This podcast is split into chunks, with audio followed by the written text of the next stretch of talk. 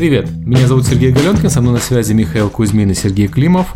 У нас в гостях Алексей Крупник, э, также известный как Вайтра, и сегодня мы говорим про BlizzCon, геймзнайты и э, киберспорт и стриминг. Привет. Также про селебритис. Привет. Привет, Алексей. Приветствую всех. У нас сегодня может случиться разрыв связи в связи с тем, что мы через континент общаемся. Если это случится, мы тогда просто продолжим по новостям, и Алексей еще раз дернем, когда он уже будет ближе к Европе. Сергей, я думаю, что нам сначала надо читаться про все геймзнайты, потому что я смотрю их список, и их 5 штук прямо сейчас, в ближайшее время. Причем я уверен, что где-то бывают еще подпольные геймзнайты, когда люди собираются. Нелегальные. Да, нелегальные. 9 э, числа, то есть вчера, прошел Games Night Орел. Э, я не видел ни одной фотографии оттуда. Я знаю, что был стриминг, и по словам организаторов пришло более чем 60 человек. Они обсуждали тему внутренних коммуникаций в команде и планируют в ближайшее время снова это дело повторить, потому что им все дело там понравилось. 16 э, ноября в Киеве пройдет второй Games Night киевский. 500 билетов ушли меньше, чем за 4 дня. И на сегодня уже билетов нету, и мы больше не хотим брать людей, потому что дело будет происходить в киберарене. И киберарена, ну, может быть, 300-500 человек э, нормально вместит. В принципе, может и 700, но тогда все будут стоять друг у друга на голове. Вот, те, кто придут и попадут на Games Night киевский получат э, бонусом майку. Тема у нас геймарты. С автографом будет... Климова. Да он очумеет 500 подписывает, ты что, Да, я на это и надеюсь. Но тем не менее, тем не менее, мы печатаем 500 майк. Э, будет 4A Games, будет Nival, будет Saber, будет Wargaming, будет Vostok, Survarium, будет BitShaper, будет Linkplay, Unity, э, Игорь Карев, Статома, э, Ubisoft киевский, первый раз, между прочим, Vogster, и Николай Дыбовский из Ice-Pick Lodge, а также еще кто-то, кого я наверняка забыл. 16 же числа пройдет Games Night с темой, как попасть в индустрию индустрию в Самаре. И я так думаю, что может человек 50, там 100 будет в Самаре. И 29 ноября пройдет Games Night Луганск имени Каленкина э, с темой игровой проект «Шаг за шагом». Там уже более 50 регистраций. Я думаю, что может человек 100 и появится. А также есть Games Night Пермь, который должен пройти в конце ноября, начале декабря. Я знаю, что ребята уже нашли место, определились с докладами и в ближайшее время должны запустить регистрацию. Наверное, это все на этот год, по крайней мере. Ну, я я не удивлюсь, если в декабре еще нарисуется. Ну, под сочельник там. Да, Games Night да. Сочи.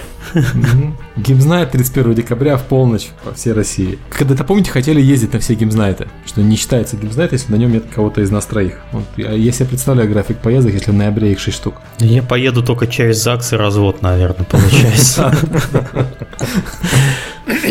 Окей, окей. Ну, по крайней мере, пока все довольны, кто проводил. И кто хочет проводить там в своем городе, это, наверное, хороший способ познакомиться с теми, кто работает.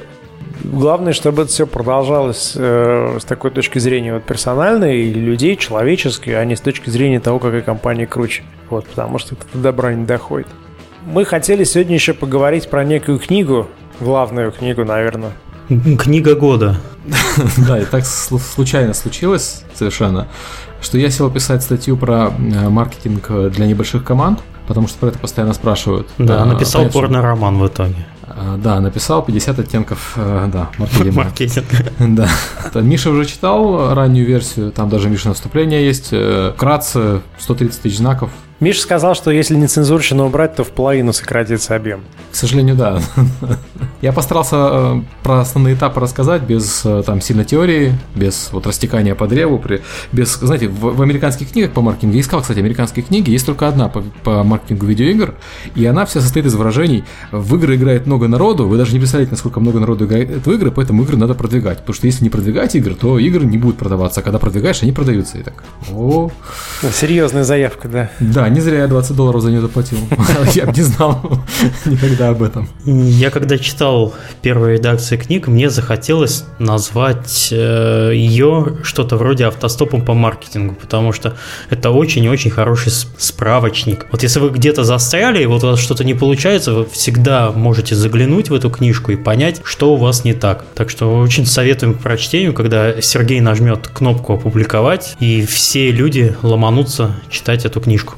Ну да, она, она будет на сайте бесплатно, на э, glenkin.com касая бук. Э, я не знаю, когда я точно выложу. Я рассчитываю, что число к 16 к 17 Редактура, в принципе, уже почти закончена. Я еще жду обложку и там последнее чтение проведу. Я тебе советую провести какой-то кикстартер, чтобы, знаешь, как, как, как это, краудфандинг, чтобы при превышении определенной планки она запаблишилась, и каждый волен вот добросить горсть монет.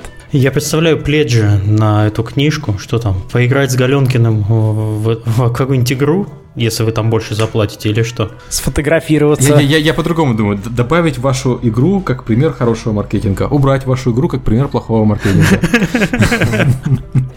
Неизвестно, что дороже будет, да. Да, естественно. Да, известно, Сергей, известно. Ну, как, когда открывается продажа-то рекламы в этой книге? Ведь она будет бесплатна, но это же не мешает, например, там поставить э, какой-нибудь логотип на первой странице. Слушай, а логотип на первой странице будет тот, который нарисует Ваня Дегтярев. Я подозреваю, что он сейчас и продает. Ну хорошо, на второй. На второй. Я не собирался продавать э, рекламу в книгу. Если Game Insight настаивает, то в принципе можно.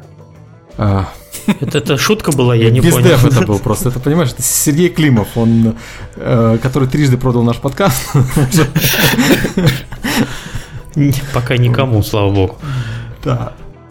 Кстати, по студии локализации, если есть вдруг хорошие студии по локализациям, которые умеют локализовать на немецкий, французский, испанский и так далее, обращайтесь, потому что я не очень доволен тем, что у нас получилось по последнему проекту, я бы хотел посмотреть на другие варианты. Мы сейчас делаем перевод на бразильский, но пока не знаем, что получится или нет. Мы хотели весь подкаст перевести на бразильский. Ариба. Сергей, ты, ты, уже, ты уже лицензировал на Бразилию, я так подозреваю. да, но мы не можем вывести деньги из Бразилии в связи с их законодательством, поэтому нам приходится постоянно а. покупать там недвижимость какую-то. Есть вариант их там пропить. Да. Вот вы Или... смеетесь, а Бразилия всех рвет на самом деле. Сейчас Это правда. На и рынке. сразу после Игромира CD проект уехал на Бразил Game Show, который, судя по тому, что я видел, сравним или даже уже больше. Да, Бразил Show он уже чуть ли не больше мира. И в Бразилии проблема-то в чем? Они играют много, они платят мало. То есть все признают, что это перспективный рынок, и через несколько лет он будет как Россия. Но через сколько именно лет, пока никто не знает. А еще у них там нет проблем действительно с косплеем и Babes. Там это уже готовые просто с соседнего карнавала заходи и пляши. Вопрос, в какой цвет красить купальник, да.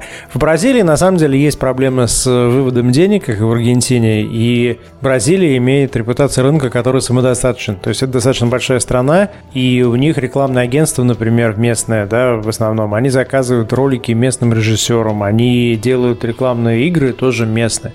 То есть все, что я слышал про Бразилию, то, что рынок достаточно большой, поэтому он самодостаточный, и он не очень сильно озабочен тем, чтобы как-то интернационализироваться. Там есть одна большая компания, э, сравнимая, скажем так, со Steam. Ну, то есть, насколько я понимаю, у них share даже больше, чем у Steam. И у них очень там специфические проблемы с платежами, поэтому есть местные платежные системы, то есть чем-то на Россию похоже. И все это их немножко подзадержало, но сейчас там продажи растут очень даже неплохо. Ну, я бы даже сказал, там по платежам похоже на Россию года 4 назад примерно. Да, это то же самое, что все говорят. Они догоняют Россию. У них проблема в чем? У них кредитку, чтобы завести, необходимо какой-то депозит носить на банк, в банк, как в свое да, время в России да. было. Угу. А выводить деньги за пределы страны очень дорого, и, и поэтому у них там, по-моему, PlayStation стоит 1800 долларов, да, PlayStation 4 или Xbox. Да, там, там какие-то налоги, там говорят, ну там сейчас уже можно местное 40% производство открыли, да? 40% э, налоги и еще сколько-то за вывод денег. Да, PlayStation-то вроде будет открывать свое производство, но пока что нет, и поэтому пока такие цены. Я помню историю успеха в Бразилии, когда компания Sega лицензировала для, приставку для производства какой-то местной компании, и они играли в Sega, когда уже весь остальной мир играл в PlayStation 1, и даже в PlayStation 2 Бразилия продолжала играть э, в Sega, в специальную бразильскую версию. Ну, потому что на мячик было похоже, поэтому они не, отличали, наверное. Ну, но тем не менее, народ уже начал локализовывать на, бразильский, на бразильскую версию португальского.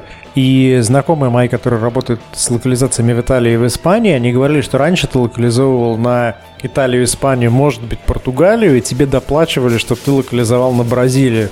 А теперь ты локализуешь в основном на Бразилию, и тебе могут доплатить, чтобы ты еще локализовал на Испанию и на Италию. То есть уже поменялись роли, и понятно, что на том рынке больше денег, и на том рынке больше перспективы.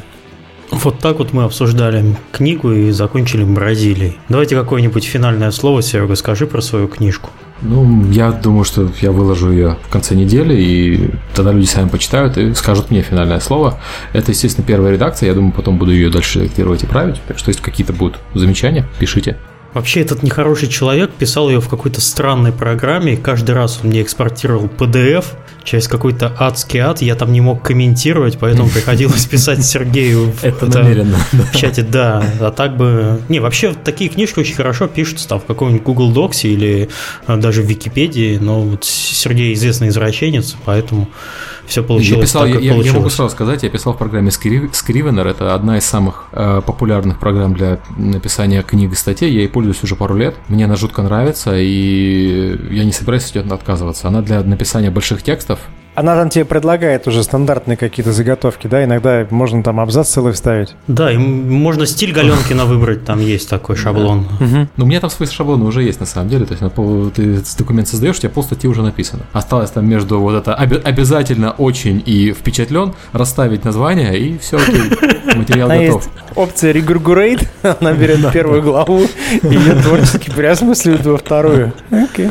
Понятно. Давайте, наверное, к Алексею, который у нас тихо сидит э, в Я смотрю футбол американский без звука. Слушаю ваш а... разговор, и очень, очень здорово получается, когда бегают эти мужики. Ты представляешь, что вот тот большой с мячом это Климов, а за ним бегает Кузьмин и Галенкин, да? А Галенкин на подаче. Это точно. Слушай, расскажи про себя. Вообще, как ты попал в игровую индустрию и чем ты сейчас занимаешься? Очень интересно. Да, это очень долгая история, но так, э, чтобы долго э, не заморачиваться, э, начиналось все с появления первого Warcraft а, когда эта первая игра имела мультирежим, можно было в стратегию поиграть. И, конечно, самое интересное это играть, на мой взгляд, против живых людей, а не с искусственным интеллектом.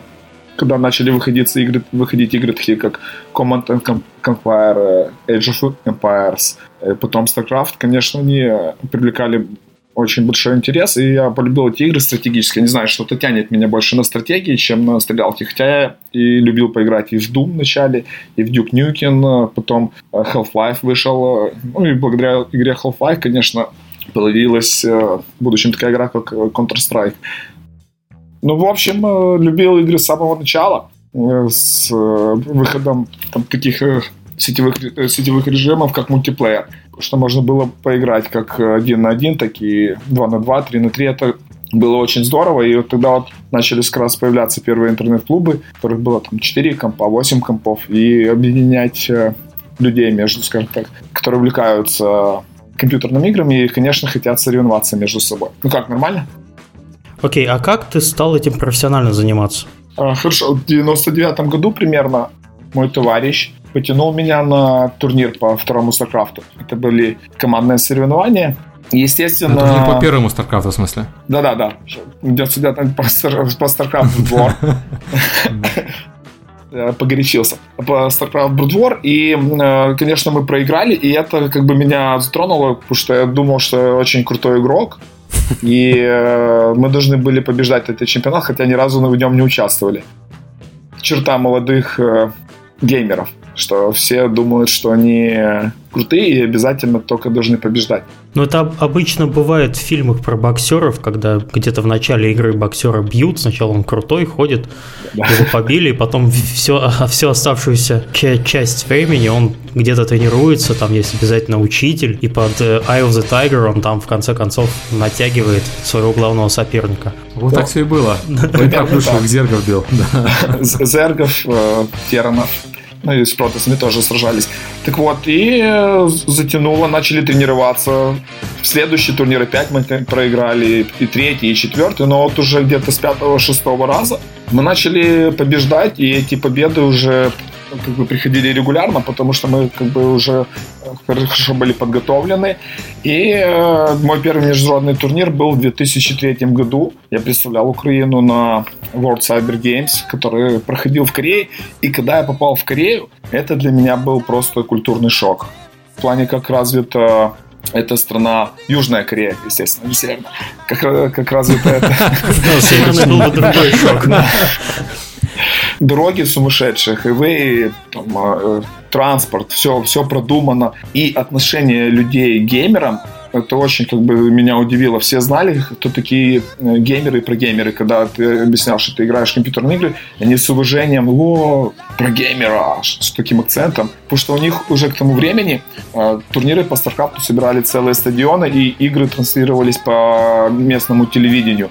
Этими, за этими играми наблюдали миллионы людей церемонии открытия был премьер-министр Южной Кореи, там с министерства важные чины, то есть э, показывали, у них показали, насколько важно для них э, провести турнир по компьютерным играм в Сеуле.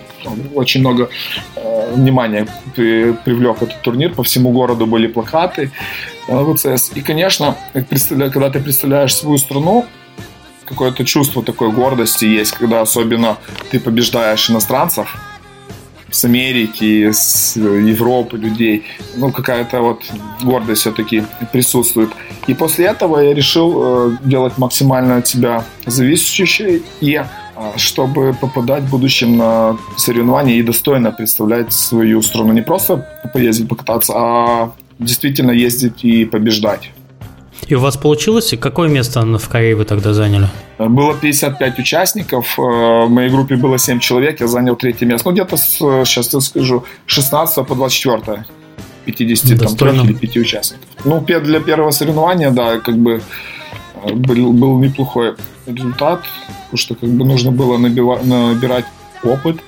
Он мне помог в будущем. Я ну, ездил на турниры в Китай, в Южную Корею, где сражался с лучшими игроками. И самое для меня было высокое место в Южной Корее – это серебро на Intel, на EF, кажется, турнире. Были европейские отборочные. Потом в Южной Корее мы сражались, и там мне удалось взять серебро, выступив только в финале. Вот это что касается именно азиатских выступлений. Не знаю, последним успехом можно похвастаться, наверное, в 2011 году был APL 2, я его выиграл. И тогда приз был э, в размере 15 тысяч долларов. А то есть из таких из э, последних достижений. Лист большой можно как бы продолжать долго, но нет смысла, потому что есть другие темы, о которых мы хотим поговорить, я думаю. А украинская налоговая к тебе приставала? А что она ко мне будет приставать, если налоги уплачены в Штатах? И ага. я участвую в турнире, а, который, за который не плачу вступительный взнос. То есть это не азартная игра. Слушай, ну а ты можешь сказать, почему тебе удалось победить и почему... Э, наверняка же вместе с вами приходили другие ребята, которым тоже казалось, что они должны выиграть, и тем не менее там ты пошел дальше, а они не смогли пройти через этот барьер. Что, что, что у тебя такое было, чего у них не было? В чем заключается талант? Я думаю, на самом деле это целеустремленность и мотивация. Если ты какую-то перед собой, перед э, собой ставишь цель, не обязательно в играх, в жизни, вы, наверное, это сами прекрасно знаете, это уже все зависит от силы духа. Хватит ли вам э, характера осуществить задуманное, или же после многих попыток и неудач вы отступаете. Я думаю, что я просто э, старался дойти, скажем так, до конца. Но и, конечно же, и не забывал и о реальной жизни. Вот, кстати, про реальную жизнь. Я, когда готовился к передаче, нашел статью на Википедии про тебя, и там отдельным пунктом написано, что ты женился в 2010 году и стал одним из нескольких профессиональных игроков StarCraft, которые женились. Это что, такая действительно проблема среди э, киберспортсменов э, жениться, выйти замуж? Я думаю, э, я думаю, что нет. Это как бы надумано. Просто по большой э, части большинство игроков, они вот э, просиживают очень много времени за компьютером. Естественно, они меньше общаются, ходят э, в какие-то места, где можно познакомиться там, с симпатичными девушками. И им просто-напросто не до этого. Лучше, как, как говорят Warcraft или World of Warcraft, пока ты спишь, твой противник качается. Ну, вообще-то ты сейчас описываешь ситуацию абсолютно аналогичную любой спортивной ситуации. То есть люди, которые, например, профессионально занимаются там, любым видом спорта, даже какими-нибудь танцами или э, хоккеем, они обычно знают очень много хоккеистов. Вот. В лучшем случае они могут э, там, пожениться на массажистке. Ты знаешь, кстати, я, я, я не согласен по этому поводу. Я недавно читал статью про американских киберспортсменов, и там один из них женат на мисс штата. Но при этом например. он же не спортсмен, а он типа хозяин этой команды и менеджер. Evil Geniuses, да, Evil Geniuses. Да, да, Джефф. И он, кстати, вчера с ним общался, и с женой его виделся. Он, он парень сам по себе здоровый, он качок. А девчонка, да, красивая, э, симпатичная. Она ведет здесь э, разные киберспортивные мероприятия. Можно сказать, это уже у них семейный бизнес. Вот так вот, шах и мат Галенкин классическая американская схема э, выведения новых э, людей. Э, у них ведущие спортсмены, как правило, женятся на, на моделях. И... Новой породы. Не, я не, не шучу, да, это, это Евгеника. Это, это, это началось на самом деле в 50-е годы, когда у них там часть народу сходила с ума по Евгенике, то есть по выведению нового вида, вот, и по селекционированию человеческого рода. А с тех пор стала просто традицией. То есть никто уже не говорит, что ну, мы выводим суперамериканца. Но модели по-прежнему выходят замуж за спортсменов. И вот то, что спортсмены теперь это киберспортсмены. Ну, я видел они... здесь уже новый, новых, новых представителей поколения, но они сами не передвигаются, у них специальные средства передвижения, потому что они настолько тяжелые, что не могут передвигаться на своих ногах. Доселектились вообще. Новое поколение, да. Окей, Евгеньку признаем неудачной э, наукой. Ты сейчас на Близкоме. Э, мы на самом деле да, здесь вот. из э, Калининграда и Киева весь, потратили выходные на то, чтобы смотреть стримы оттуда. Ну, Кузьмич еще, я знаю, играл все время в Warcraft почему-то. А я, я могу сказать, почему Warcraft. И вообще у меня это главный вопрос. Как это так? Э, у Blizzard получается, что каждый раз, когда я смотрю э, их э, новости или их конференцию, BlizzCon, у меня автоматически расчехляется кредитка, я иду про проплачивать WoW на несколько месяцев вперед, потом играю всего одни выходные и опять забиваю на это дело. Вот какая вот у них такая вот магия вокруг себя? Но они не могут проводить просто BlizzCon в, в течение месяца, чтобы ты играл весь месяц. Да, да, да. Вот это проблема. Надо им подкинуть. Ты там рядышком подойди, пожалуйста, к кому-нибудь из компании, скажи, чтобы праздник был в течение целого года, чтобы я платил им по 300 рублей в месяц. Окей, okay, сделаем. Специально найду Марка Мархейма и передам ваши слова. Мне на самом деле из всего, что анонсировали, мне по Addon World of Warcraft понравился, ну, то есть он прикольный, конечно, все здорово, но я возвращаться ради него, наверное, не буду. А мне понравился Heroes of the Storm. Это их э, моба, они даже не называют ее моба, они называют Hero Brawler, то есть э, игра, где дерутся персон- э, героями, и она настолько сильно отличается от Dota и от Лола, что мне прям очень нравится. Первоначально вот должна же была называться игра Blizzard Dota, но они проиграли mm-hmm. Там многочисленные суды в Valve. Они не проиграли суды. Э, в том-то и дело, что они пошли на мировую. Ну, договор, да, но у них была позиция, скажем так, такая, ну, неудачная со стороны компании Blizzard, и поэтому они пошли на мировую. Тут, э, скажем так, они называют это «совершили сделку». Но для кого mm-hmm. она лучше, непонятно. Не, ну понятно, что она лучше для Valve-то. Valve получила м, самый известный бренд, который создавали другие люди. Ну, ладно, это, это моя старая история. Я очень да. недоволен тем, что Dota, Dota 2 называется Dota 2. Мне кажется, что ну, если эта компания делают другие люди, то и называться она должна немножко иначе. Да, но смысл в другом. Вернемся к э, Heroes. Можно просто называть героем. Потому что Blizzard вообще какая-то непонятная у них политика. У них три игры сейчас, которые э, очень созвучны. Э, Heart of West War, это дополнение ко второму StarCraft. Mm-hmm. Heart of West Storm. И теперь, да, и теперь Heroes у нас тоже. Heroes of Storm. Просто язык можно поломать и запутаться в этих созвучных названиях. Все, у них три игры на Х, вот так вот. Ха-ха-ха называется. Они что-то пытаются сказать. Кажется, они набегают. Главное, кому? Что, цифра 3. Это, ну, это компания Valve, это надо намеки в другую сторону. Э, видел я эту игру, э, скажу честно, хотел даже видео записать. Начал записывать видео, подошел дядя, помахал мне пальчиком, сказал, удали, или там будут проблемы. Или тебя удалят. Да, пришли, да приш, пришлось удалить при нем, но э, сказал, можно фотографировать людей, которые сидят и играют. Я говорю, ну как это? Там, со спины будет видно скриншот. Он говорит, сфотографируй сбоку сфотографировал сбоку. Там, там очень жестко, конечно, следят за этой всей штукой. И, и мне понравился один журналист. А, я точно не знаю, с какой он страны. Он пришел с огромным блокнотищем и просто-напросто перерисовывал там всех персонажей, все абилити. Сидел там, наверное, наверное целый день. Это был не, не журналист, это был китайский разработчик. С компании Samsung. Не, ну вы в курсе, что Hearthstone китайцы уже скопировали, он уже есть на, в китайских апсторах на андроиде и на iPad, и в него там все играют, он там фри-то-плейный, заплати 10 долларов, чтобы победить этого китайца, заплати 20, чтобы тебя не победил китаец за 10 долларов, ну там, по классике.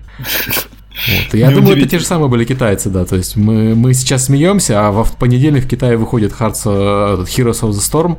Вот, и ну, Видишь, даже ты уже становится успехом. Да. Так может это Blizzard да. у них идею украли на самом деле? Ну да, да, учитывая такую скорость. Будут опять, да, судиться. Да, но игра красивая, э, и, э, к сожалению, мне не удалось поиграть. Там очередь была где-то 300-метровая. Когда я додумался прийти в призону, то уже скажем так, до закрытия оставалось минут 15. Но я пообщался с людьми, журналистами, там, игроками, которые играли в эту игру. Посмотрел сам графика очень красиво. Игра динамичная, правда, не так много героев, как э, в League of Legends или в Dota 2. Но, по словам э, ребят, которые уже имели опыт игры и в Dota, и в League of Legends, что Heroes of, uh, of uh, Storm, как, как его правильно, блин, язык.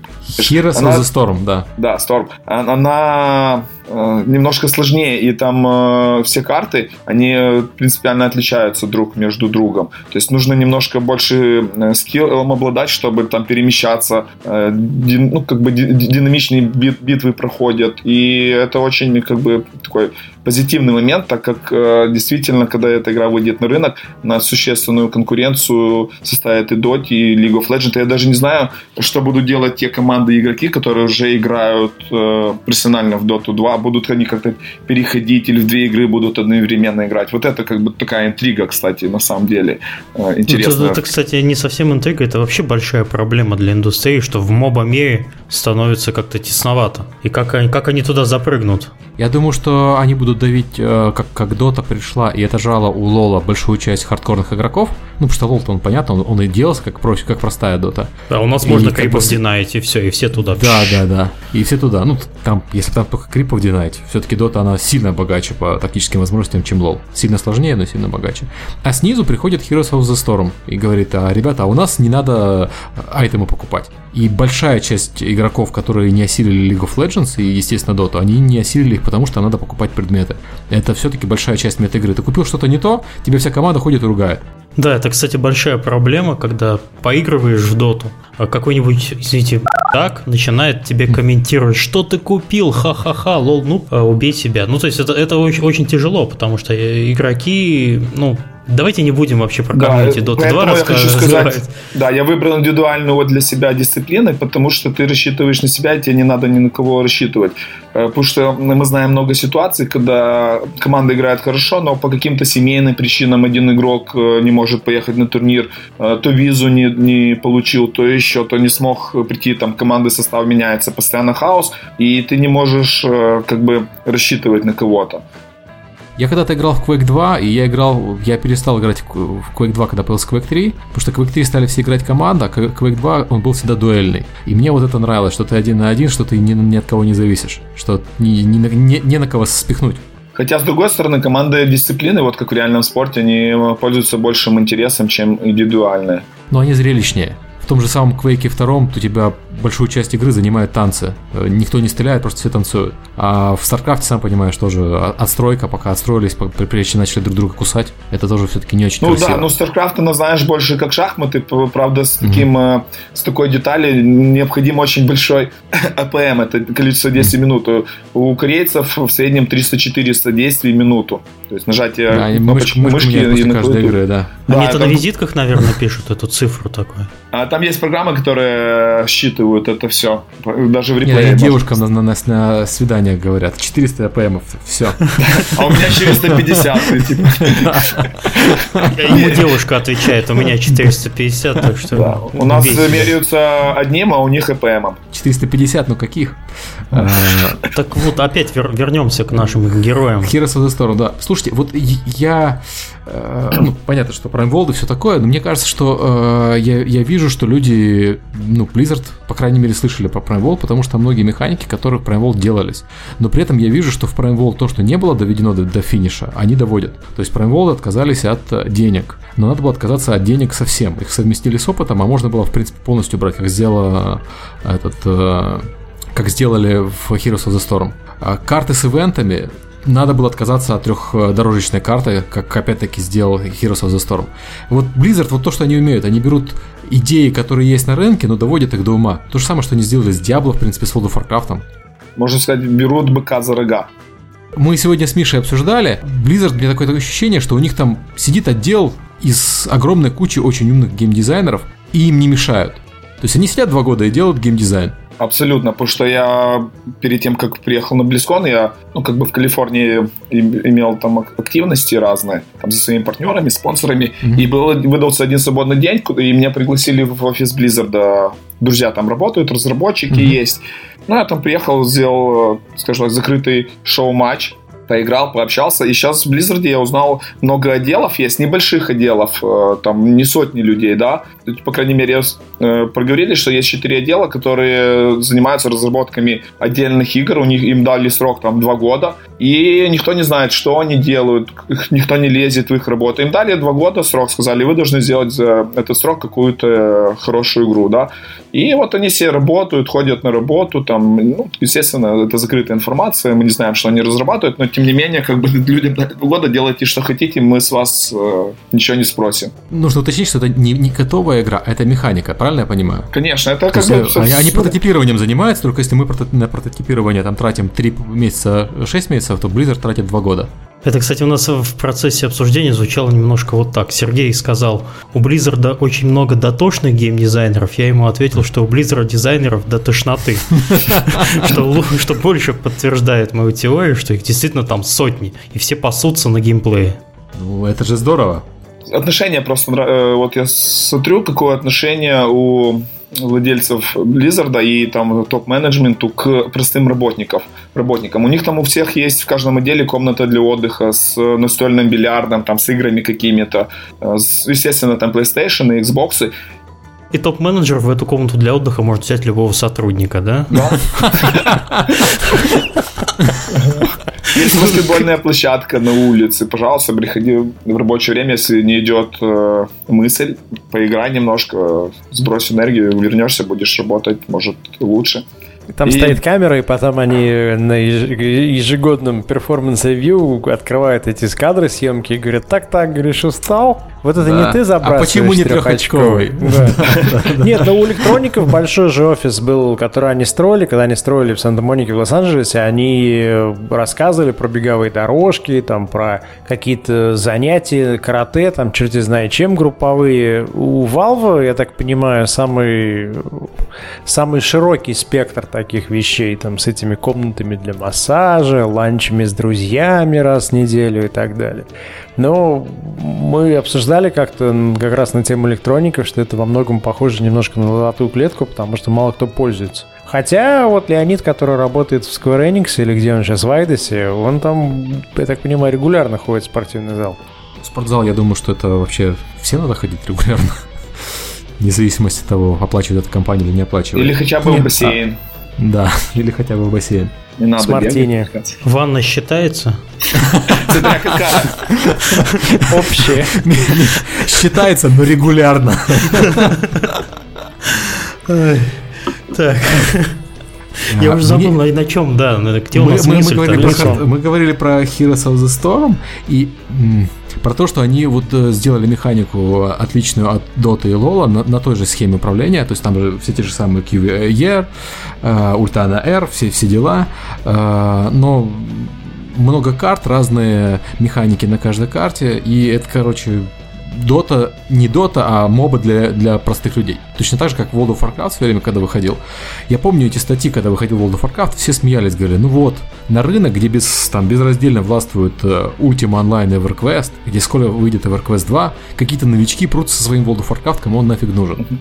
И когда World of Warcraft запустился, и, естественно, все сервера упали, над ними еще смеялись, что, ну, понятно, компания без опыта ничего делать не умеет, вот поэтому все упало. А они просто продали все за сутки, все копии. Не было в магазинах в течение месяца ничего купить. Причем на старте же игра была страшно глючная, насколько я помню, все это обсуждали. Она была глючная, потому что они не были готовы к такому наплыву людей. Они не, не, не приготовились. Они думали, ну будут потихоньку продавать, как предыдущие игры. Я же работал с, э, с ними, ну, я работал не на старте, я работал на, на выходе первого аддона уже, и нам рассказывали это как, как страшный сон, что вот э, мы запускали игру, а хлоп, и она продалась во всех магазинах. за ночь, там, буквально. Ее угу. просто нет. И пока мы следующий тираж напечатаем и развезем, ее просто нет. И параллельно у разработчиков проблема, потому что у них все упало. Ну да, были истории, человек, который ездил куда-то за границу в США, вез сюда. Вот как сейчас айфоны возят, раньше возили коробки World of Warcraft. Это реальная история. То есть они взяли чужую механику, по сути, World of Warcraft это не, не, там, не, не эксклюзивное изобретение Blizzard, но они сделали так, как, э, чтобы могли играть э, обычные люди, а не те, кто играет, собственно, в Ultimate или в EverQuest, потому что Ultimate и EverQuest они достаточно хардкорные. Это мы сейчас понимаем, что они хардкорные. В свое время EverQuest считался э, такой опопсенной Ultima Online. Вот точно, точно так же, я сейчас э, слушаю разговоры про то, какой Diablo 3 это опошленный Diablo 1. А Diablo 1 в свое время как ругались за то, что это опошленный рогулайк. Вот. Ладно, это я отвлекся. Давайте, может, к Хардстону перейдем. Да, как он там сейчас? Э, смотри, э, тут турнир первый в истории был проведен э, по этой карточной игре. И... Первый в истории официальный, я хочу уточнить, потому что неофициальных уже порядочно было. Но она как бы еще на стадии бета. Но что самое интересное, они никакие призовые фонды не выделили, только за первое место был кубок. И этот турнир выиграл бывший прогеймер, сейчас очень известный комментатор Артосис. Он комментирует mm-hmm. корейские лиги, и вот здесь комментировал WCS. Финальный бой он выиграл со счетом 3-2 у какого-то там мега задрота, который там в эти карты играл по 20 часов в сутки. Но все-таки прогеймер, бывший прогеймер его умудрился обыграть. Там выбежали его фанаты, люди и начали просто как, э, как, как бы воздух его подкидывать и поздравляли с победой. Так что самое интересное, э, полуфиналы, финалы э, вот этой Heart of Stone карточной игры смотрело больше 100 тысяч человек на стриме Twitch TV. И это, ну, никто не ожидал такое количество большое людей. Ну да, задроты играют в карты. Обалдеть, 100 тысяч человек. Э, ну, я, кстати, понимаю, почему. Потому что Хардстоун, он еще, э, его еще приятно смотреть. Я когда смотрю по нему стримы, ну, то есть я не всегда могу в него играть, потому что не везде на планшетах еще есть. Кроме, ну, в Китае есть, у остальных людей нету. Не, я играл а, тут он... у товарища с Blizzard, он уже играет на планшете, но, правда, немножко да. не оптимизировано еще. Но они привезли, они вот как раз на Близконе показывали планшетную версию, да. А для остальных дадут только в конце следующего года. Нет, Я нет, нет, нет, нет, нет, Сергей, ты не прав. Там э, в конце следующего года дадут iPhone и Android версию. А, а планшетная iPad будет, раньше? IPad раньше будет. Там, там вот, вот проблемы перевода, в общем. Ну, ну окей, хотя бы на iPad. Конечно, для iPhone вообще было бы замечательно, чтобы вообще прям везде. Так вот, Hearthstone, в отличие от StarCraft, я очень хорошо читаю. То есть я когда смотрю доту, мне надо реально напрягаться, чтобы понимать, что происходит. Это, ну, то есть мне, мне нравится смотреть доту, это удовольствие, но это сложно. А Hearthstone, он простой, он легко читает, ты смотришь в полглаза и понимаешь, что происходит. При этом ты сам думаешь, ты э, находишься примерно в той же ситуации, что человек, которого ты смотришь, ты решаешь ту же головоломку, что и он. Это, по сути, каждый, каждый ход новая головоломка. Это интересно. Ну, это чуть похоже на покер. Конечно, да, да, да. да, надо думать. Есть элементы халявы, но если на долгой дистанции ты хороший игрок, то ты будешь э, с положительным, э, э, с положительным ревеню, там, с выигрышами. Но самое интересное, что вот с выходом этой игры Blizzard показывает, что они идут на рынок планшетов и айфонов. И это очень, кажется, такое сейчас денежное направление. Ты знаешь, вообще это направление предполагается денежное, потому что, ну, мобильные игры сейчас зарабатывают уже даже больше, чем PC-шные, там Puzzle Dragon зарабатывает больше, чем World of Warcraft, но пока что вот так, чтобы это был стабильный рынок, пока такого нет. То есть, да, зарабатывает там десяток компаний очень много денег, а все остальные зарабатывают ничего. Элемент рулетки присутствует очень большой да. в мобильном мире на стадии беты многие мои знакомые, вообще люди э, потратили там по 300, по 400 долларов по накупать этих себе новых колод карт. Я, я тоже таких знаю, и я тоже что трачу деньги, и э, ты знаешь, я понимаю, за что я трачу деньги. Мне эта игра доставляет удовольствие, соответственно, я буду за нее платить. И вот в отличие от StarCraft или э, Warcraft, в которых у них есть лимит по тратам, то есть ты за, на StarCraft потратишь максимум 180 долларов, да? Ну окей, если ты совсем фанат, ты можешь потратить 300, потому что купишь три коллекционки. А на Hearthstone там лимита близко нету. Если в бете люди тратят по 1000, по 2000, вот, то что будет, когда она выйдет? Для киберспортивной игры это здорово. То есть они же могут выпускать под каждый турнир новые карты, и там за одну карту люди будут платить безумные деньги. И прикол в том, что тебе не надо большой EPM, вот как э, сейчас э, в такой игре, как StarCraft, где мы видим корейскую доминацию. Вот сейчас проходил турнир э, э WCS, это глобальный финал от Blizzard, и в финале, они называют это чемпионат мира по StarCraft, участвовало 15 корейцев, и только один иностранец, который чудом попал на финал. А, э, а кто это был? С какой стороны? NaNiwa, швед. А, я помню историю с Дотой, когда там тоже была азиатская Дота, и только Na'Vi стояли, так вот из-за них болел весь Запад. Ну вот, это такая же ну, типичная ситуация, но, слава богу, в, том, в прошлом году в финал вышли Na'Vi и Альянс. Кстати, украинцы опять же те же шведы, которых э, многие знают, как страна маленькая, но очень высокие результаты показывают в киберспорте. Наверное, они зимой никуда не гуляют, там живут с шведскими семьями и играют в компьютерные игры. Да, как в Финляндии. В сауну, в компьютерную игру, в сауну, в компьютерную игру. Самоубийство. Кстати, как по поводу Харстона, как ты думаешь, азиаты зажгут? Потому что мне кажется, что как в покере, тут будут все-таки рулить э, европейцы. Я думаю, нет. Почему? Потому что вот я видел уже там э, пару азиатов на стримах, э, которые там играют сутками, да, и один из них, я помню имя, Трамп, он отлетел, там, можно сказать, не дойдя до финала. Хотя он азиат и там не знаю, там по 8 часов в день делал трансляцию своих игр, который устроил там 5-6 тысяч человек стабильно, но тем не менее он в финал не пробился. Мне вот нравится позитивная динамика. Он, видимо, по привычке 300 кликов в минуту да, делает, задротом, но, да, но ничего не получается. Не насчет, не, ему надо 500, да? Там все более суровое. Пошел тренироваться. Не, ну, у азиатов же еще хорошая математика, а это как покер, тут да. ты работаешь с вероятностями, но ты же не знаешь, что у противника, поэтому там ну как не знаешь? На самом деле, ты, вот сейчас даже я знаю, что у противника. Когда играешь э, уже на рейтингах, э, э, ты с, у всех практически в топе там одна из двух колод на каждого персонажа. Ты всегда знаешь, против кого ты идешь. И ты знаешь точно, что на него ну, полностью да, собрано. Я боюсь, чтобы мапхак не появился. Да, я понимаю. Да, ну, тебе не, обяз... не обязательно показывать даже карты другому компьютеру. Это же нереальное время. Они могут передавать карту только в момент, когда ты открываешь. То есть мапхак, по-моему, там невозможен. Конечно, заглядывать в чужие карты было бы очень некрасиво. А, вот мы обсуждали о том, что Hearthstone смотрел 100 тысяч человек на Твиче, и это хороший показатель для игры, которая еще не вышла, и тем более для карточной игры. Как вообще вот Twitch стоит вот совсем рядом с этим? То есть Twitch это сейчас самый главный сервис стриминга, Twitch встраивают уже в консоли, и Twitch встраивают в новые игры. Как вы себя видите? Ты, ты же в Твиче работаешь, можешь сказать?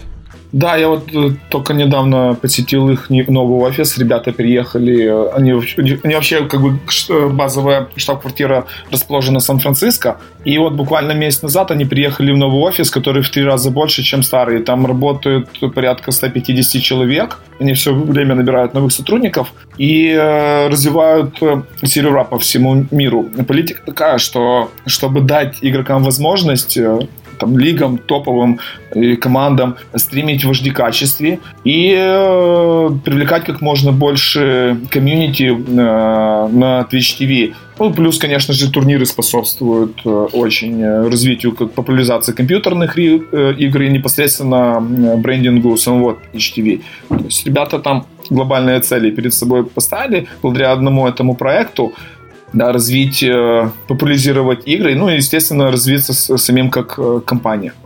Я вот э, хочу сказать, что Twitch TV, на мой взгляд, уже становится таким серьезным маркетинговым инструментом. А у, у нас была история, когда Prime World был на главной странице Twitch TV, ну, мы, мы с вашими ребятами договорились, и я помню, что у нас был четко заметный всплеск э, по просмотрам, естественно, этого видео, и мы видели, что mm-hmm. люди начинают играть в игру. То есть они посмотрели, как в нее кто-то играет, и им стало интересно, они пошли играть. Для киберспортивных игр или, по крайней мере, для онлайновых игр это хорошо работает.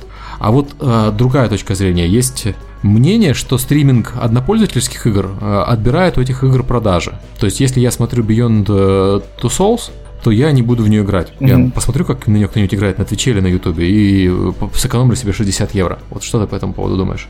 Я думаю, что на самом деле э, я, я бы покупал больше игр, которые я увижу. Я смотрю, вот, например, мне нравятся там э, космические ходилки, бродилки, стрелялки, например, как Dead Space 1, Dead Space 2.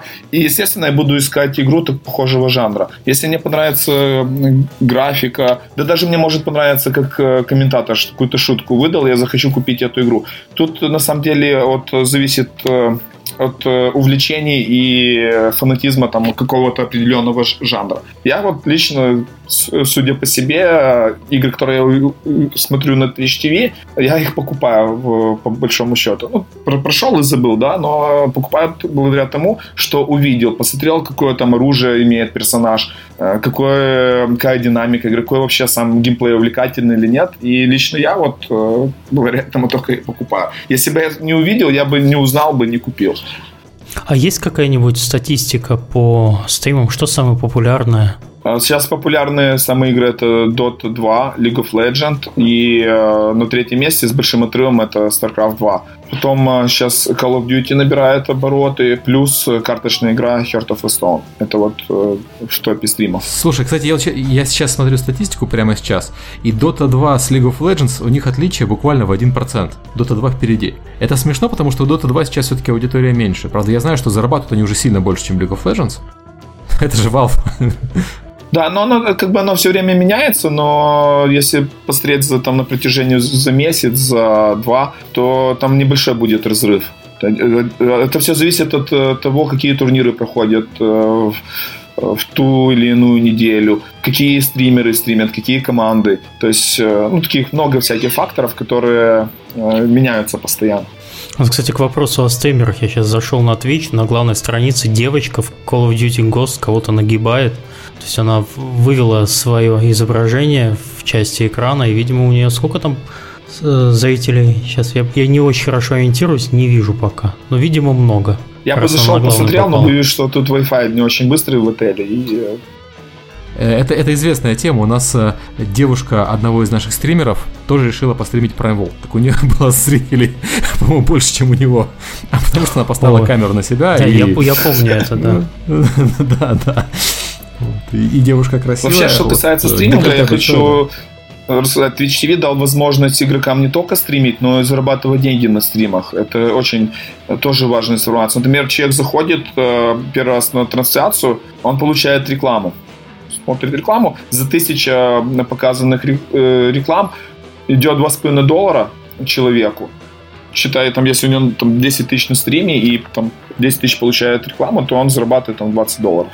Естественно, это поддерживает очень стримеров, но э, так как у нас очень многие пользуются э, от блоки, э, блоками где-то в каких-то регионах э, просто не идет реклама, не продается, ну как бы нету договора с какой-то рекламной компании, компанией, то где-то, можно сказать, процентов 40-50 зрителей, которые на стриме, они вот только получают рекламу. А вообще бизнес-модель какая у сервиса? Помимо рекламной и вот пользователям зарабатывать можно? А, смотри, очень много всяких штук. Есть такая э, тема, как сабскрайбинг. Uh-huh. Каждый человек платит, ну, там в зависимости от лиги, от турнира, 5 долларов э, в месяц. Это позволяет ему не получать рекламу. И какие-то фишки, как типа логотипы в чате и все такое. Многие топовые стримеры позволяют писать в чатах только тем людям, у которых подписаны платные подписчики на его канал. И я знаю, что вот некоторые лиги, там, ну, скажем так, MLG, NSL, другие, у них э, были десятки тысяч платных подписчиков. То есть помимо рекламы mm-hmm. еще идут э, за подписку, и это как бы, э, если посчитать, сколько э, партнеров, то это достаточно серьезные деньги. Но что мне нравится, что HTV, они э, то, что зарабатывают, они вкладывают в развитие новых мощности увеличивают свои. Э, потому что когда э, такой проект, как Om 3D закрылся, то была очень сумасшедшая нагрузка на серверы, и буквально в течение месяца были развернуты новые станции в Германии, в Англии и в Швеции, ну, чтобы нагрузку на mm-hmm. сервер минимизировать. Сейчас ну, месяц... 50... CDN свой строен, да. да. Сейчас месяц порядка 55 миллионов э, пользователей уникальных э, в месяц э, заходят на Twitch TV. Мы учитываем, что много таких сейчас мероприятий проходит, как баркрафты, и на баркрафт там приходят там 20, 30, 40, 100 человек, 200, ну, как бы, не знаю, это, конечно, как бы тоже хорошая динамика, это всего лишь один IP-адрес, например, да. А, да, бар, Баркрафта, я помню, Близкон когда в Киеве транслировали в той же самой киберарене пару лет назад. Да, и когда Na'Vi играли тоже по всей стране у нас, и в России там были и, и эти э, кинотеатры небольшие арендовали, и спортбары, что только не, не арендовали. В Одессе даже, mm-hmm. в городе, пришло 300 человек э, на финал поболеть за Na'Vi, поорать сидели до утра. А Na'Vi серьезно включают в барах, то есть я, я об этом уже знаю. Есть э, бары в Киеве, где Э, мне говорили, что что люди включают, э, включали Na'Vi, когда был э, финал. Ну, понятно, что это было среди ночи, поэтому там особо никого в это время не было, но все равно сам факт. Но, тем не менее, динамика хорошая. Тут, тут есть целая... Вот в Европе развита сеть barcraft ов. Вот я, например, 22 числа еду в Швейцарию на открытие нового barcraft а. Там товарищи пригласили. И приму участие как бы в торжественной церемонии открытия вот этого заведения. Barcraft, для, для тех, кто нас не знает, это место, где можно пить и смотреть игры. Это как бы как обычный спортивный бар, только бар, в котором показывают компьютерные игры, а не э, обычные. Да. Причем э, как и на плазменных телевизорах, так и на больших проекторах. С любой точки э, хороший обзор. Хорошо, вот у нас вот такой вопрос был. Ты же ушел э, работать в Twitch TV, да? А почему именно бросил такой вот киберспорт, или ты его еще не бросил? И... А, смотри, на самом деле я работаю с ними больше двух лет, э, просто как бы неофи... ну, неофициально не, разложа... не разглашалось в, в сферу разных причин. Но смысл в том, что я-то с киберспорта и не уходил никуда, я остаюсь, я просто не трачу много времени на тренировки. Потому что я прекрасно понимаю, я адекватный человек. Для того, чтобы что-то выиграть, нужно потратить день, как минимум 8 часов на тренировки. То есть и тренироваться 6 дней в неделю. Это для того, чтобы хотя бы наравне играть с корейцами. Корейцы вообще играют 10-12 часов, например. Да? И так как мне уже 32 года, у меня семья, а, мне надо поддерживать э, родственников тоже, ну, как бы приходится, куча всяких э, рабочих моментов возникает, то я прекрасно понимаю, что не могу тратить это времени просто на тренировки и сидеть за компьютером. Не так, как бы за там, десятилетия прогеймерской жизни проблемы со спиной, шеей есть. Я вот стараюсь сейчас их решать, э, посещая, бассейн, как бы с там, желудком тоже, потому что ты никогда в поездках не всегда или тренируюсь, э, правильно питаясь. Поэтому я решил оставаться в киберспорте, э, но не как топовый игрок, да, а просто там среднячок поддерживает свою форму, и параллельно с этим уже более перейти на такую бизнес-модель. Я вот работаю с компанией TT Sport, они меня как мои официальные спонсоры, и они уже производят продукцию под моим именем. Там мышки, э, коврики, наушники. В, на эту продукцию пользуются большим спросом в Америке. И, то есть, видите, все, получается, сводится к тому, что я в компьютерном спорте, но работаю с компанией, которая активно содействует его развитию и э, являются активными участниками на этом рынке.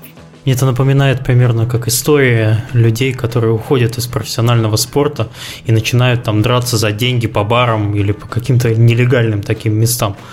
А, а чем ты в Твиче вообще занимаешься? А, я отвечаю как бы за содействие партнерам в регионе СНГ. Ну и, конечно, там а, связан с маркетинговым отделом. Тоже там на всякие события э, выезжают, э, там если пофотографироваться, надо дать автографы там, интервью, например, и все такое. Потому что, как бы, они тоже там гордятся, что у них есть э, игрок, которого уважают, и э, который, скажем так, там, не, не позволил себе резкое словечко там, или еще какие-то действия, потому что есть в киберспорте у нас много таких уникальных людей, которые э, делают, а потом думают, то есть, вкратце, как и в обычном спорте, э, в киберспорте есть э, возраст, после которого тебе сложно тягаться с э, молодежью и с проще молодежью. зарабатывать уже, да, проще зарабатывать на имени, чем на э, скилле. Да, это все правильно, абсолютно. Много, и много это, где. Да, и ты уже не такой быстрый, как раньше, например. У меня нету там 200 действий в минуту, да, я, у меня уже там 150, например. Хотя аналитика у меня намного лучше, чем у молодых игроков. Тут, кстати, э, корейцы, э, может, вы видели документальный фильм про одного корейского игрока или слышали, э, провели такое э, исследование, что молодые игроки, когда играют, они, дел, они все дел, осуществляют на уровне подсознания. Но чем игрок взрослее, он делает действия обдуманно, более обдуманно, но на обдуманное действие он тратит больше больше времени, чем если бы он это все делал на подсознании. То есть такое вот уникальное ну, на самом деле, в любой деятельности. И я то же самое слышал про прогонщиков. Да, поэтому как бы с возрастом, да, у меня более обдуманное действие, но за счет э, того, что я делаю это медленнее, э, я проигрываю во времени. А StarCraft игра динамическая, тут решает каждые доли секунды, потому что там в этот определенный участок там доли секунды в топ, и это складывается в преимущество. Поэтому как бы с возрастом э, ты начинаешь играть медленнее, хуже. Но аналитика лучше. Давайте, может, к вопросам переходить потихоньку. Да, давай, давайте Климова разбудим, он там уже заснул. Кикстартер, кикстартер. Я вам на самом деле не хочу мешать, потому что связь немножко прыгает, и я боюсь, э, что я не поймаю какие-то фразы. Я, я слышал где-то, наверное, треть того, что вы обсуждали. Я, может быть, э, до вопросов задал бы такую тему общую, которая нас интересовала. Какие должны быть, ну, помимо упорства, о котором ты уже говорил, какие должны быть способности у людей, которым что-то светит в спорте? Ну, во-первых, должен быть хороший интернет и э, компьютер. У нас шансов нет, мужики, разводимся. Все, я пошел. Так. Ну, нормальное железо и, э, скажем так, комфортную... Я опять пошел. Комфортные, комфортные условия. Когда я лично начинал играть, э, десятки упреков со стороны родителей выслушивал, да, они говорили, закончишь институт, потом делай все, что хочешь. Я пообещал им, что я закончу институт, вне зависимости от того, играю я или нет. Я свое обещание выполнил, правда, пришлось взять один опус в перерывах там с, с поездками на пару лет. Но, тем не менее, сделал. И э, понимание, наверное, со стороны близким, хоть поговорить, как-то объяснить, сказать, я попробую свои силы там на протяжении там 6 месяцев, если у меня что-то получится, я пойду дальше, если нет, то лучше не тратить свое время, потому что 6 месяцев это такой срок, который покажет, э, у тебя есть потенциал или какой-то талант, или же вот как ты был на одном уровне, и ты не на нем и остался. Естественно, туда проще э, там, уйти в нормальную жизнь и э, иметь образование хотя бы, хотя бы для начала образования. В каком возрасте, ты думаешь, можно уже пробовать свои силы и пытаться понять, твое это или не твое? Там лет 16, 14? Не, 12-13 лет уже вон мы видим э, молодых самородков в Южной Корее играют вовсю. Но я бы рекомендовал не играть раньше 16. Почему? Потому что в период полового созревания э, находиться за компьютером это очень плохо влияет на развитие и на глаза очень сильно. Поэтому видим много корейцев, они используют или линзы, или в очках э, сидят больше, чем европейцы. Ну, понятно. То есть, грубо говоря, можно просто следить за этой темой, ну, так, прям без, без фанатизма, и потом уже рвануть, когда ты будешь способен и физически все эти тренировки длинные выдерживать и так далее. А вообще полезно? Спортсмены смотрят записи и трансляции того, как играют другие спортсмены. Что-то из этого можно подчерпнуть? Конечно, смотрят. И в первую очередь смотрят менеджеры.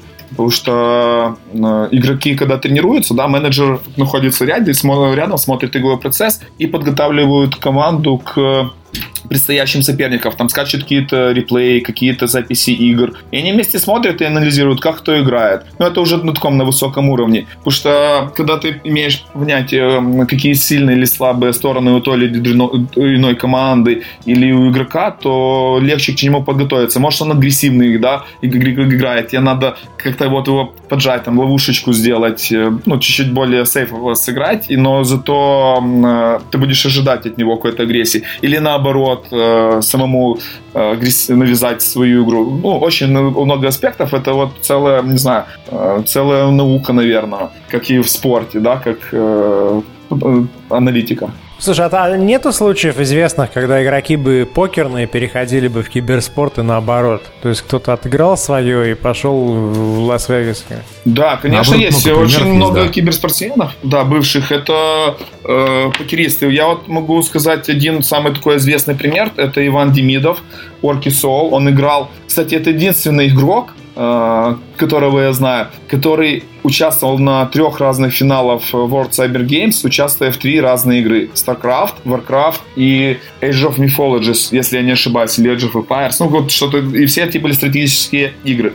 Потом он э, перешел на покер и занял второе место на покерном турнире, не помню, какой это был год, но он выиграл э, порядка 5 миллионов долларов.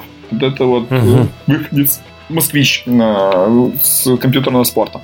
Ну вот это, наверное, ответ для тех, кто спрашивает, какое будущее у киберспортсменов. Там какой-нибудь вот такой вот. Ну, на самом деле, чемпион России по Квейку, э, по третьему, если я правильно помню, он тоже же перешел э, в покер и зарабатывает там сильно больше денег, чем, собственно, на Квейке. Да, очень много примеров как бы успешных игроков, я знаю, и что хочется сказать, на самом деле мы знаем примеры успешных а сколько неуспешных примеров. Тут тоже, тоже как бы, я хотел бы сказать, что играют э, там тысячи, десятки тысяч, как э, считают себя программерами, да, но по-настоящему зарабатывают э, там деньги на... Ну, зарабатывают несколько процентов от общей массы геймеров. Поэтому тут тоже как бы не стоит расслабляться. Слушай, ну а вот у нас были там некие люди, которые, мне кажется, они троллили, они говорили, что очень жесткий отбор, очень большая конкуренция в киберспорте, и вообще оставьте всякие надежды, что этим можно как-то зарабатывать. То есть не, не быть, знаешь, там лучшим из лучших, лучшим из миллиона, mm-hmm. а ну как-то там комфортно держаться в каком-то топе, который тебе позволяет заниматься только этим и не работать официантом или автомехаником. Это насколько это реально? Это реально, особенно когда какая-то новая игра выходит, и компания-разработчик вкладывает в развитие именно спортивной составляющей деньги, то можно спокойно этим заниматься. Мы сейчас видим много команд и игроков, которые играют в World of Tanks, и при этом зарабатывают неплохие деньги. У них есть спонсорская поддержка, конечно, небольшая, там 200-300 э, долларов в месяц, да, но это, например, для Украины средняя зарплата. Плюс э, самый э, большой подъем идет, это с призовых на турнирах. Поэтому тут мотивация намного выше выиграть что-то, чем просто сидеть на зарплате. Riot платит зарплату киберспортсменам, кстати, в турнире в своем. Э, да, конечно, Wargaming, они вот очень серьезно... Не, я, я, про Wargaming, Wargaming меньше платит, Riot платит там вполне серьезные зарплаты топовым киберспортсменам, которые играют в их лиге. Да, видишь, а Blizzard а, не платит пока.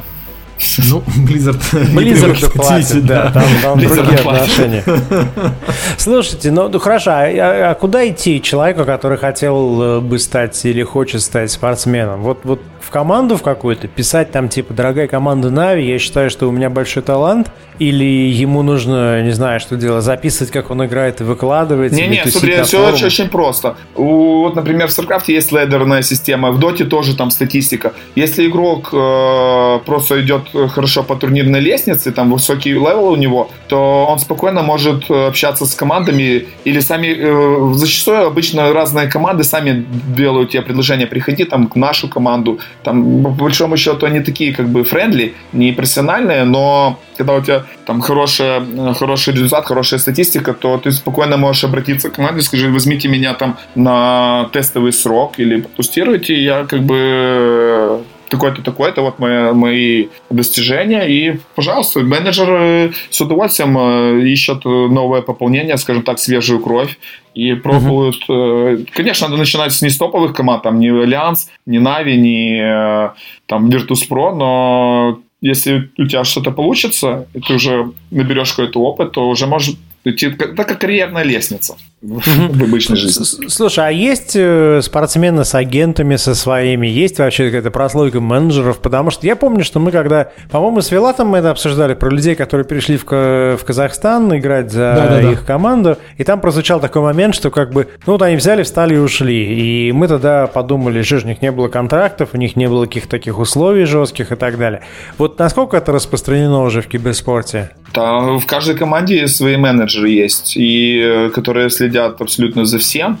А что касается э, индивидуальных игроков, да, есть э, э, даже целая организация, есть такая организация EMG Group, которая менеджерит комментаторов и нескольких топовых игроков. Ну и, и, например, у Димаги есть тоже свой агент, это наш игрок украинский StarCraft. У него есть агент, который находится в Америке и помог ему получить индивидуальный контракт с компанией Rocket. Я очень рад этому. Поэтому тут э, главное найти грамотного человека, который может преподнести э, игрока или команду вот как э, то, что нужно вот именно той компании, к которой он обращается. Тут тоже очень много ну, а, а, а вот твои собственные интересы кто защищает? То есть у тебя есть какой-то, или там у схожих игроков, есть какой-то э, там бизнес-агент, который э, смотрит на предложение, которое тебе присылает какой-нибудь спонсор и говорит тебе, ты знаешь, там, берем, не берем, подписываемся, не подписываемся.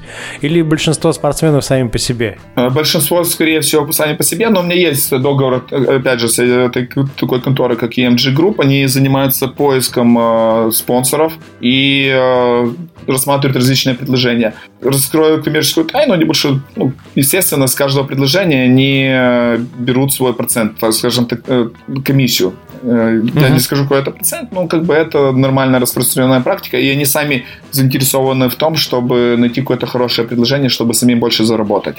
Ну, ну а, а у тебя есть э, свои личные коммерческие программы? То есть, вот, например, я смотрю сейчас на фотографию твою, у тебя там есть такая майка с надписью «Вайтра». Я так понимаю, что это какие-то твои программы, которые не зависят от той команды, в которой ты сейчас работаешь, да? Да, ну, э, я дал свое добро в американском офисе компании TT Sport выпустить э, там 500 или 1000 футболок со своим логотипом, и чтобы они продавали среди фанатов. Почему бы нет? Uh-huh. А из моих конкретно это партнерство с компанией TT Sport, я уже говорил, там, которая производит девайсы, и с каждой проданного девайса я получаю свой э, небольшой процент тоже как бы угу. взаимовыгодно. Ну это классно. Завтра это. выставляем магазин с футболками, как делают. Хочешь знать, как делают игры, спроси меня как. Ну, для этого надо выиграть. Осталась только фигня, да, выиграть там хреновую тучу чемпионатов. По подкастам. Э, подожди, я хочу сказать, не будем длинные. Пойдем сразу. Смотрите, вот, ну, например, на Twitch TV есть люди, которые попадают туда чисто случайно. Может, с YouTube, может, откуда-то с другого места. И они набирают сумасшедшие аудитории благодаря тому, что как-то нестандартно ведут стримы, э, какие-то приколы э, там делают, может, какие-то видео интересные, смешные записывают, и люди делают им пожертвования, плюс э, э, подписываются на их платную подписку. И я знаю, что очень много есть партнеров, которые получают в месяц десятки тысяч долларов. Причем при, пришли, скажем так, ну, непонятно откуда, и собрали такую аудиторию. Вот игра такая есть, Майнкрафт, например, да? Вот никогда uh-huh. не думал, что столько людей увлекаются ей и приходят на стримы вот к таким э, ну, известным людям в этом э, комьюнити и, и смотрят, что они там бегают, добывают, э, лес рубят. Ну, мы, мы смотрели, когда мы обсуждали летсплей, мы выяснили, что у большинства летсплейщиков их самые топовые просмотры это как раз их летсплей по Майнкрафту. То есть это было смешно, мы зашли к топовому самому немецкому летсплейщику, у него там идет первый топ-10 роликов, это все Minecraft летсплей. Ну, какие такие вещи. Ну, окей, классно, то есть есть возможность у спортсменов какие-то свои программы делать, есть организация, которая управляет этими вещами и тебе помогает сделки такие заключать, есть команды, которые это делают. Э, кто хочет идти играть, он может поиграть, собрать статистику, и на основе этой статистики уже команда будет видеть, с кем она имеет дело, и брать его как-то там попробовать и профессионально. Вот вопрос спрашивают, какой у тебя самый классный был момент, э, самый блистательный момент в твоей карьере? Когда я начинал играть, у нас, естественно, был плохой интернет, э, это был модем, модем на интернет. И для того, чтобы посмотреть корейские игры, естественно, корейцы не выкладывали реплеи, приходилось скачать вот. Э, ну, это занимало долгое время, и когда ты скачал этот вот э, видео да, с финалов, там посмотрел саму игру, атмосферу, мы просто там в клубе, например, качали и смотрели там 5, 10 человек, 15, вот этот вот вместе. И был такой э, первый чемпион, и самый известный, как Slayer Boxer по, второму, по первому Старкрафту. Он выиграл, выигрывал э, абсолютно все турниры до того момента, как ушел в армию, так как в Корее как э, обязательно армия есть. В принципе, как и у нас пока, да. И... У нас уже нет. Ну, на словах. Да, так вот вернулся. Последний призыв был, честное слово, честно пионерское, все дела.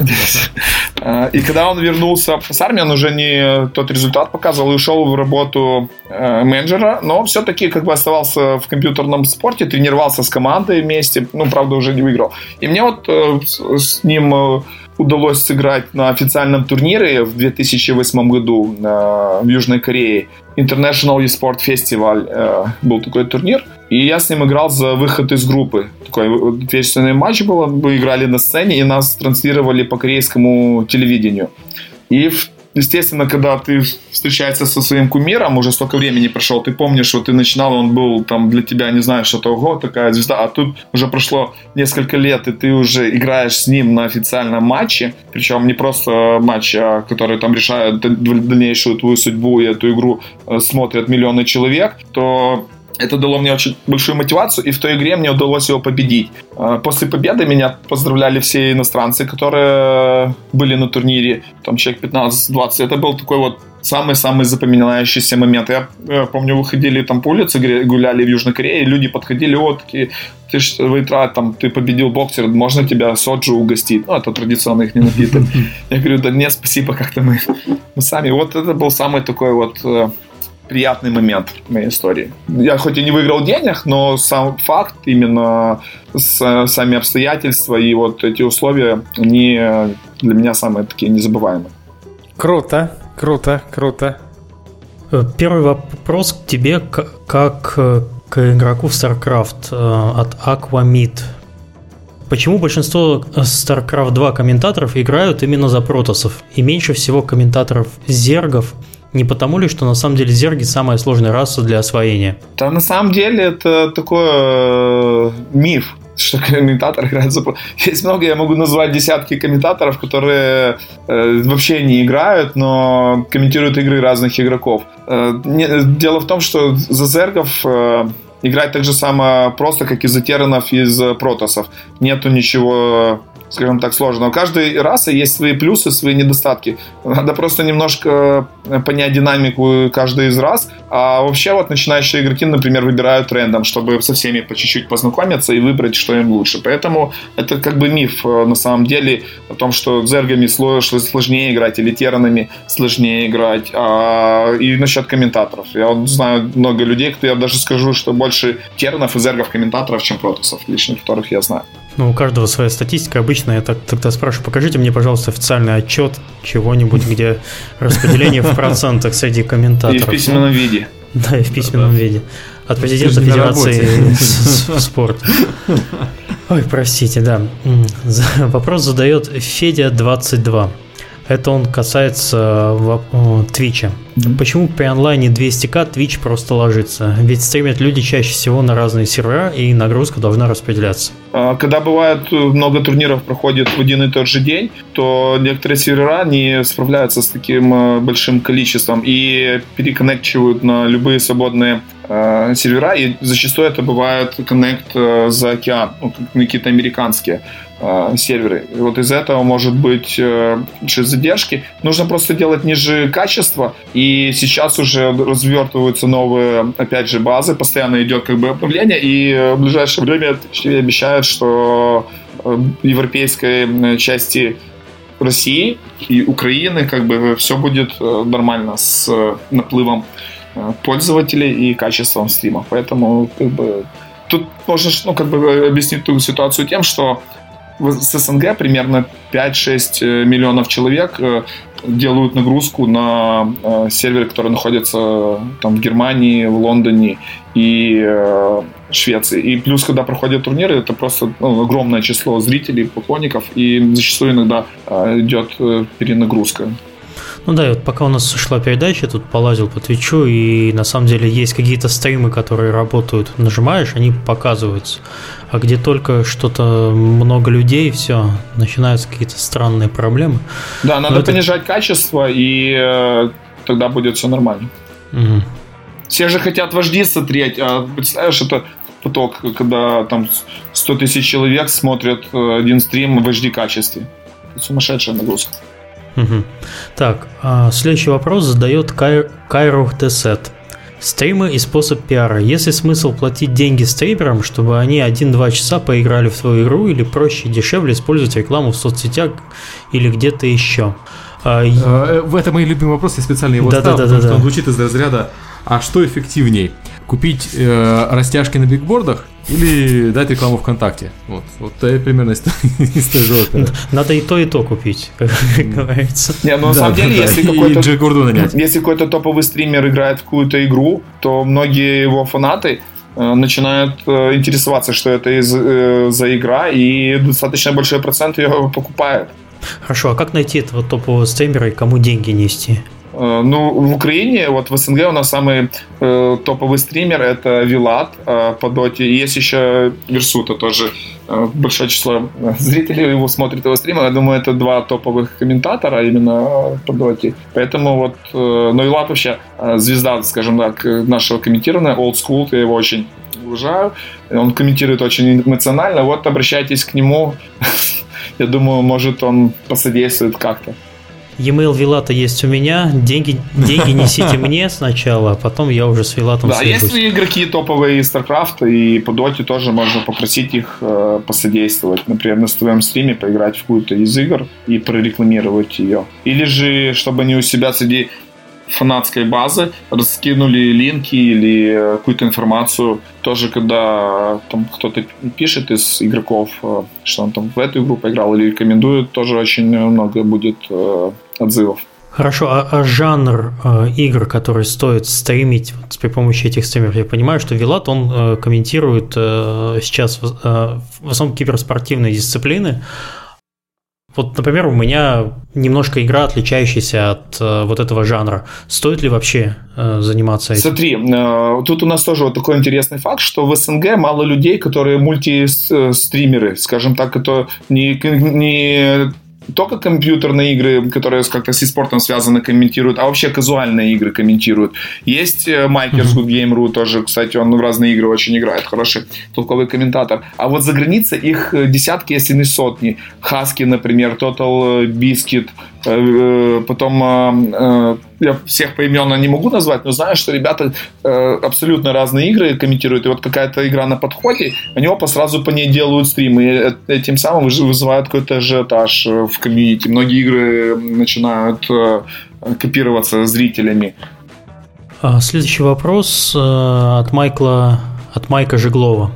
Алексей, как скоро, по-вашему, в киберспорте произойдет следующий поворот?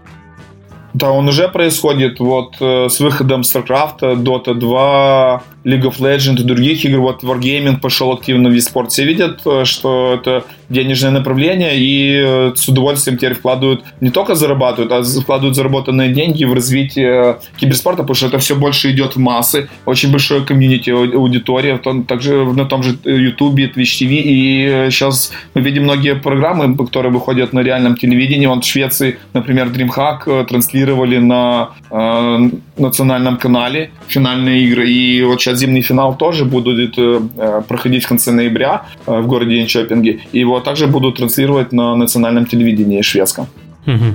Так что вот можешь поехать поболеть, если ты в Швеции у нас Сергей Климов да. сейчас находится. Ну, я, я же рассказывал, там DreamHack TV очень большие планы, вообще Viasat, там Viagame, они все очень с этим хорошо. Они для себя и, и кстати, Восточная Европа очень неплохо видит как целевой рынок после э, Скандинавии. Но тут как бы нет такой проблемы с принятием игр как части культуры, которая есть у нас в России, например, где еще не факт, что игра это хорошо, чем это вы тут занимаетесь, пошли бы лучше поучились. Следующий вопрос задает Finder 999, и вопрос, кстати, мне очень нравится. Что вы думаете насчет YouTube? Будет ли он следующей площадкой для стримеров или Twitch TV за счет владения собственными серверами, уже нажитой аудиторией, сам продолжить властвовать на этом поприще? От, от себя добавлю, вы вообще боитесь YouTube и политики этого монополиста на рынке онлайн-видео? Я думаю, что это абсолютно две разные вещи. HTV пришел давно, и это чисто геймерское направление, а YouTube это немножко другое. HTV как бы он э, как раз э, создан для того, чтобы все в live делать. А, и уже достаточно большое комьюнити, которое любит э, TV очень много спонсировало разных событий, мероприятий. Они постоянно проводят какую-то активность, то есть плотно работают с комьюнити. И в этом плане как бы YouTube не очень боится. Ну, это, скажем так, да, YouTube пытается развиваться вот как геймеров сейчас, но сейчас у них популярны те люди, которые просто записывают видео, как-то его обрабатывают и выкладывают на свой канал. Люди смотрят его не онлайн, Летсплейщики, да? да. Да, и да. ну как бы немножко разные направления пока. Но тут еще вопрос, что очевидно как бы набиться наоборот. Чем больше конкурентов, тем больше мотивации. Такая политика в компании э, работает лучше. Ну, понятно, что компания сфокусированная на одной какой-то области, потому что YouTube он пытается накрыть практически все. Но вот э, недавно мы уже, мы уже обсуждали в подкасте, э, YouTube повернулся к лесу задом, а геймерам передом он случайно обнаружил, что сколько там 40%? 40, по-моему, да, да, просмотров 40% просмотров видео это летсплей и игровое видео, да. Да, я видел, я, кстати, видел эту статью, там хорошие показатели динамика, и это говорит о том, что геймеров все с каждым годом прибавляется и прибавляется. Ну, кстати, обратите внимание, что я когда захожу на YouTube на главную, если я не залогинен, мне, дай бог, если предлагают один летсплей, а все остальное какие-то там Киркоров, Билан там и прочее. И, ну, там иногда еще 100-500 какой-нибудь у них на главной. То есть геймеров у них 40% зрителей, но уделяют они им, дай бог, если 5% внимания. Должно быть наоборот. Ну, логично, да. То есть такое ощущение, что они стесняются. Вы знаете, у нас тут на нас тут смотрят все геймеры, ну, мы в вас верим, ну, хоть вы посмотрите Киркорова, пожалуйста. Ну, а потом ты будешь в поиск Майнкрафта, они говорят, черт с тобой, да. Было бы страшнее, Серега, если бы ты логинился и видел Киркорова. Это, конечно, это опаснее. Хорошо, хоть персонализированное видео тебе показывают, что меня тоже очень радует. И следующий вопрос от того же человека. Есть ли смысл создания конкурентов StarCraft 2 или других РТС-стратегий? Или тут уже годами отлажена идеальная механика и нет смысла придумывать что-то новое? Можно я отвечу? Да, да, пожалуйста. Давай. Да, потому что мне кажется, что смысл делать конкурента StarCraft 2 нет, потому что StarCraft 2 лучше всего получается у Blizzard.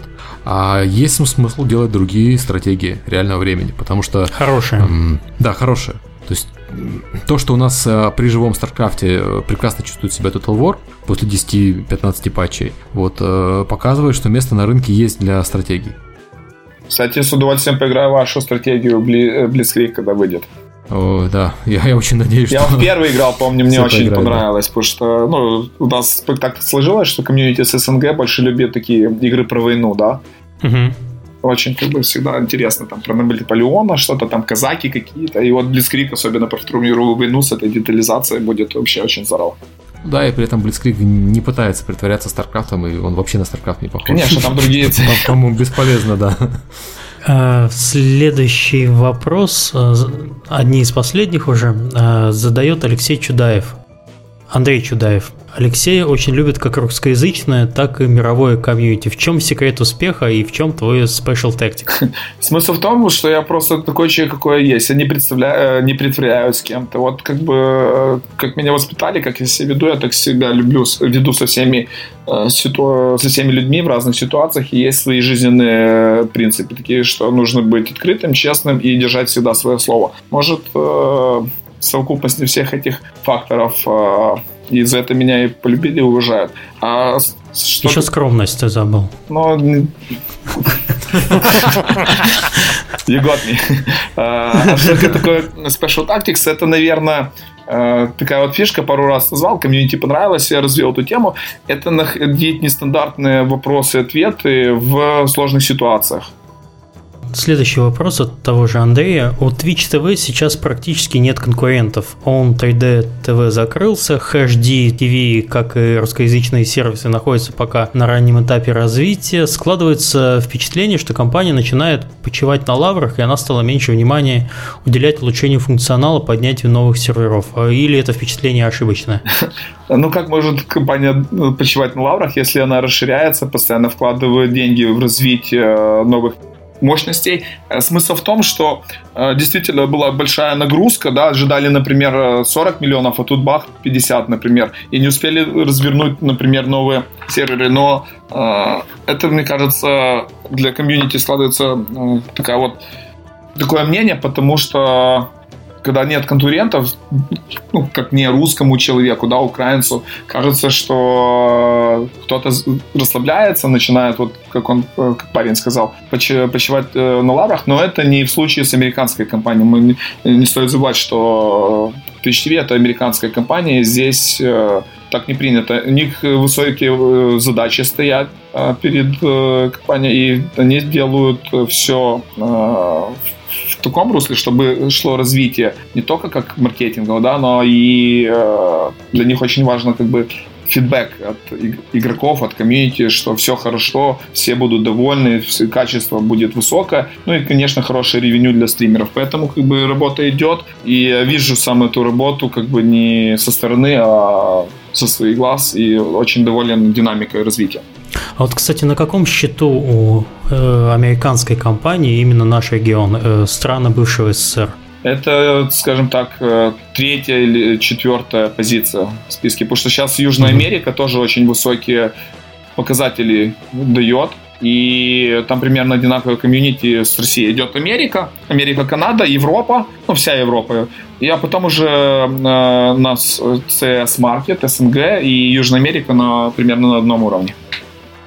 Вы не забиваете, просто вы не успеваете расти так быстро, как растет Комьюнити, ваша да, да. популярность. Вот так же самое сейчас э, продается намного больше рекламы для, на территории СНГ, Европы и Америки, но за счет того, что пришли многие э, стримеры из YouTube и организаций, то к- такое создается впечатление, что и- э, команды и игроки начали меньше зарабатывать. Но это не из-за того, что там кто-то жадный, это просто не хватает на всех э, объема количества рекламных показов на, вс- ну, на всех э, стримеров. И в этом Мгм. направлении тоже идут за рекламу платят так же, просто рекламы не хватает. Да, на ее больше, на ее в три раза больше продают по сравнению там, с тем, что было год назад. Но за счет большого объема увеличения аудитории, э, именно э, кастеров, да, ее не хватает теперь на всех. И в этом постоянно э, процессе участвуют новые люди, новые компании. Вижу, как бы идет э, ну, динамика тоже роста, но надо время, наверное, чтобы Адаптироваться к быстрорастущему миру. И последний вопрос. а, Какие у тебя планы на будущее? Твои трансляции очень редкие, а зрители очень скучают. Я транслирую редко, потому что много путешествую, много езжу по разным э, городам, странам, и э, поэтому мало транслирую. Но э, обещаю, когда имею свободное время, вот сейчас в следующем месяце э, не будет так много поездок, буду больше делать трансляции не только стартаповских игр, но и тех же самых Heart of Stone и еще каких-то интересных мероприятий.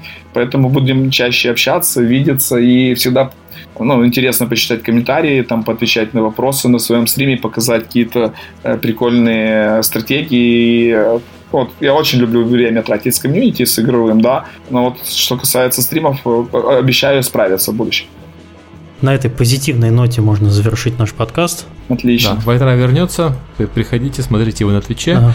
А, да, Он улетел, да, было- но обещал вернуться. Э, Я думаю, что из этого всего, что мы поняли, то, что, ну, понятно, что Heroes of the Storm интересный, Hearthstone э, рулит, а киберспортсменам зарабатывать можно, но это не такой простой путь, э, и конкуренция там действительно высокая. Хотя рынок потихоньку, потихоньку цивилизируется. Если способен, если упорен, если, если усидчив, если к этому прикладывать усилия, как в любой области жизни, нет ничего невозможного. Абсолютно согласен. Даже вон, видишь, можно подкасты даже научиться записывать. Это мы микрофон забываем выключать во время разговоров. Получаются подкасты. Спасибо большое, Алексей, что Да. нашел время с Да, нами спасибо, поговорить. ребят. Всегда э, рад пообщаться с умными людьми, интересными собеседниками, так что, я думаю, еще увидимся не раз. Давай, пока. Пока. Пока.